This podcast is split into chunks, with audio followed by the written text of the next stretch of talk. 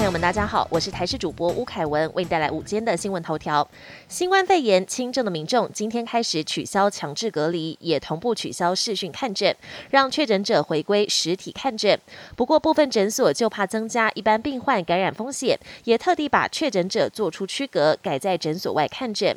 由于新冠肺炎走向流感化，指挥中心也公布未来的疫苗规划，要比照流感疫苗，让高风险族群每年施打两剂。但像是我国采购的一千五百万剂莫德纳疫苗，评估今年可能用不完，未来也会跟厂商讨论延后到货，或者换成新疫苗。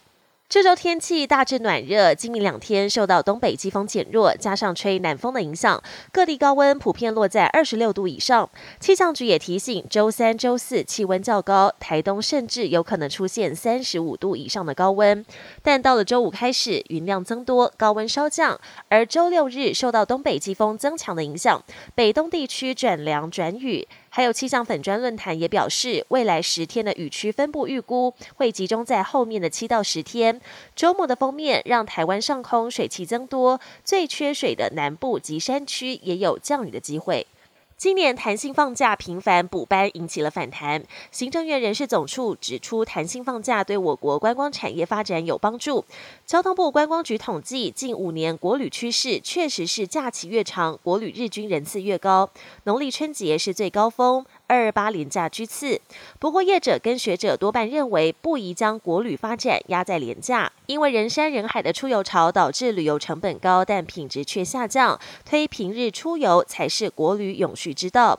观光局则指出，将发函给全台旅宿业者，设计平日优惠方案，鼓励非假日出游。国际焦点。中国国家主席习近平今天启程访问莫斯科，会见俄国总统普廷。普廷表示欢迎习近平发挥建设性作用，化解乌俄冲突。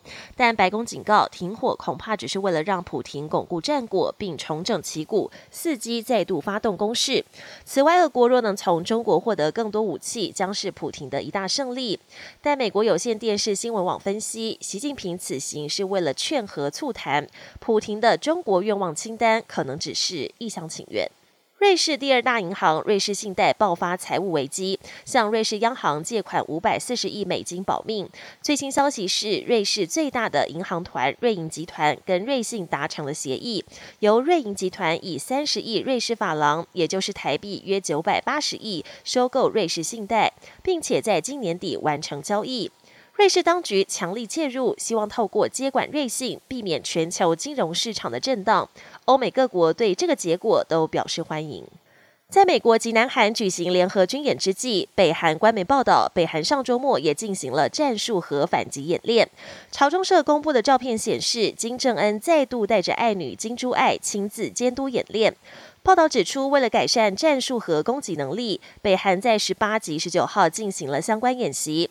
其中一枚弹道飞弹携带了一枚模拟核弹头，在飞行八百公里后，于日本海上空八百公尺精准在空中爆炸。